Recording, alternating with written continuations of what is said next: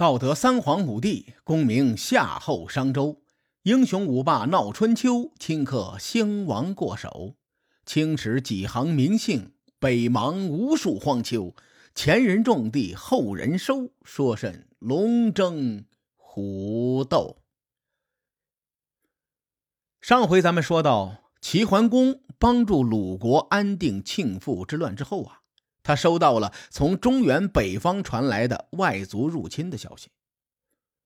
对齐桓公这位中原霸主来说，这两年基本上就没安生过，导致齐桓公的伐楚大业一推再推。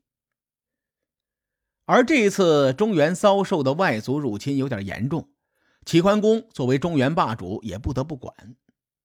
故事要从庆父之乱的前一年说起。也就是公元前的六百六十一年，那一年呐，在中原北面的敌人蠢蠢欲动，准备南下入侵中原。从地理位置上来说，首当其冲的两个国家，一个是燕国，一个是邢国。列位，别看燕国在更北面，但燕国的地形地利特别有利于防守。你比如说。后世著名的燕云十六州，其中很多的关隘都在当时的燕国境内。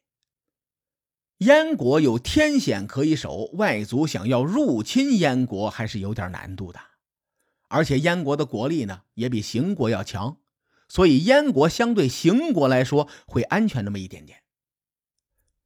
话说回来，邢国呢就没有那么幸运了。邢国地处华北平原的中部。从地势地形上来说，这个地方易攻难守啊！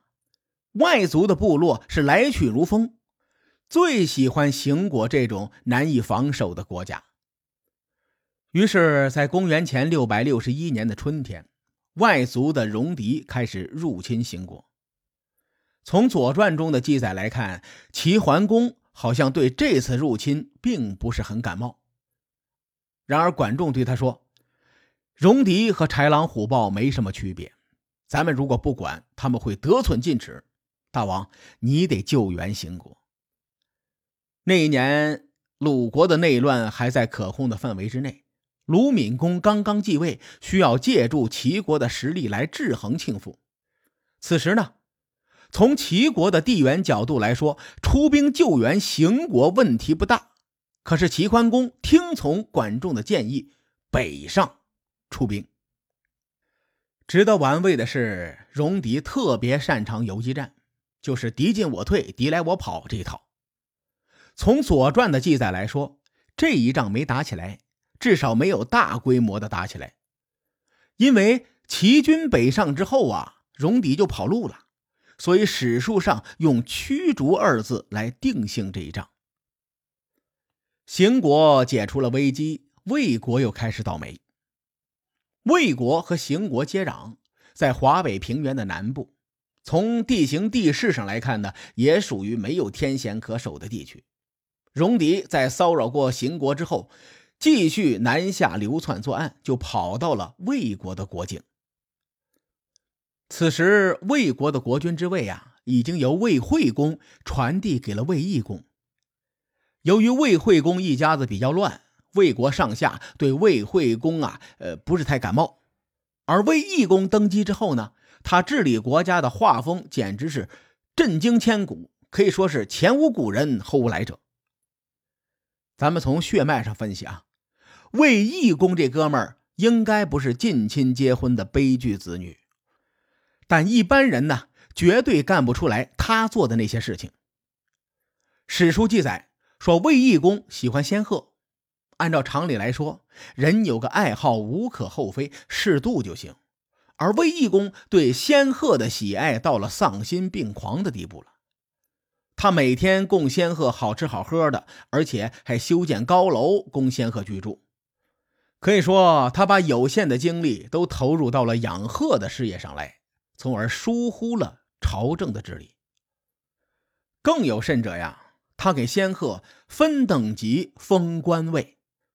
地位最高的仙鹤享受大夫的待遇，可以说他可以坐着大夫才能坐的马车招摇过市。魏国人民对这件事儿可以说恨的是咬牙切齿，挖苦的称呼这些仙鹤为鹤将军。当北方的戎狄流窜作案，跑到魏国的时候，魏义公下令士兵要出击抵抗。结果呢，对魏义公积怨已久的军方势力说：“您老人家还是派仙鹤去抵抗吧，毕竟这些大仙平时就享受着大夫或者是将领的待遇和地位。现在外敌入侵了，在其位得谋其政啊，对不对？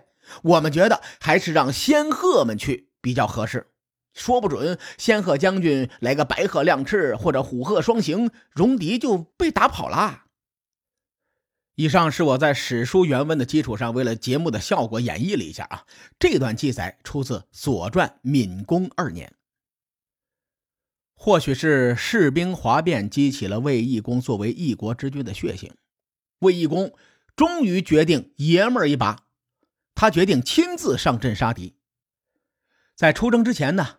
魏义公给了大夫石启一块玉珏，这块玉珏代表着含义，就是告诉石启，遇到事儿你能决断。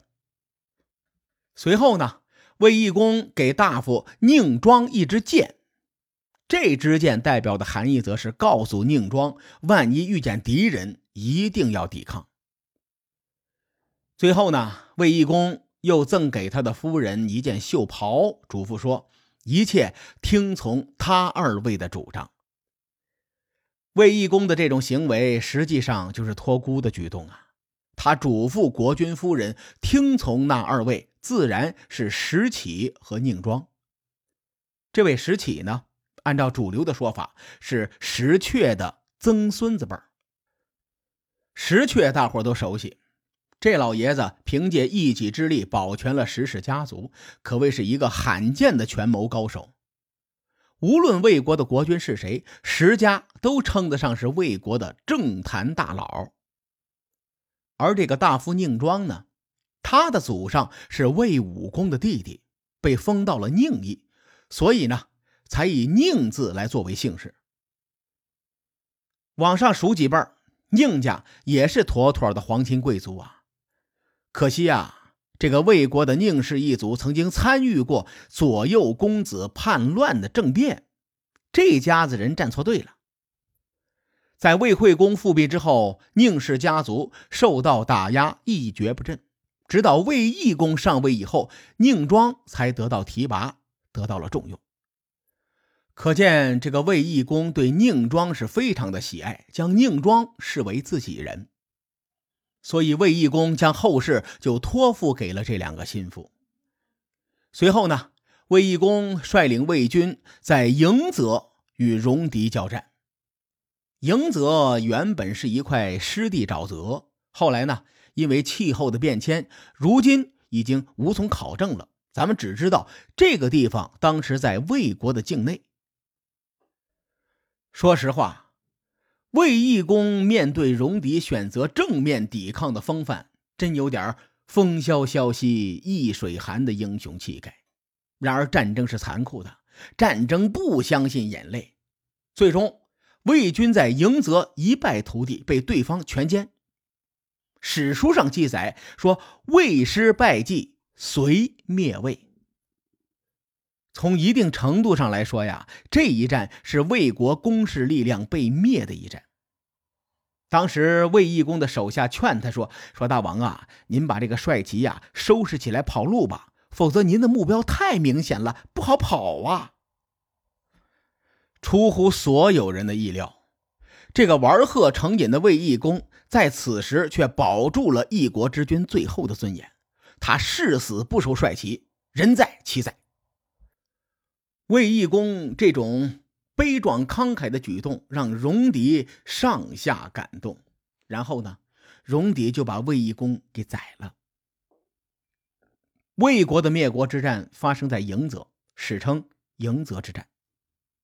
战后，戎狄继续南下，又抓住了魏国的史官，叫华龙华和李孔。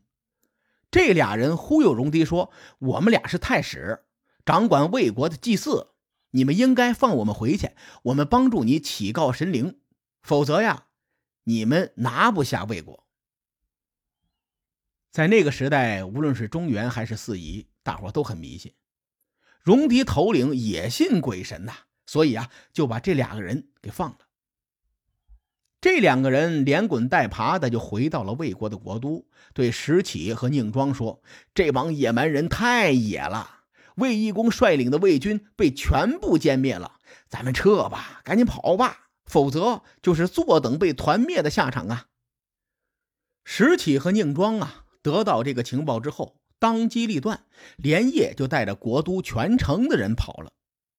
戎狄占领魏国国都之后，发现魏国人早就跑了，只留下了一座空城。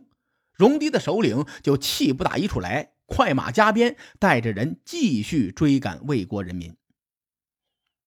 这厢跑，那厢追，两方人马一路南行，最终啊，魏国人民被堵在了黄河天险，一时半会儿过不去呀。戎狄追上来之后，在黄河渡口附近又把魏国人好一顿胖揍，揍的有多惨呢？史书上说，魏国的移民男女合起来七百有三十人。列位，此时距离魏武公提刀上马千里秦王也不过一百多年的光景，当年堂堂的中原大国魏国，如今只剩下七百三十人，真是令人不胜唏嘘。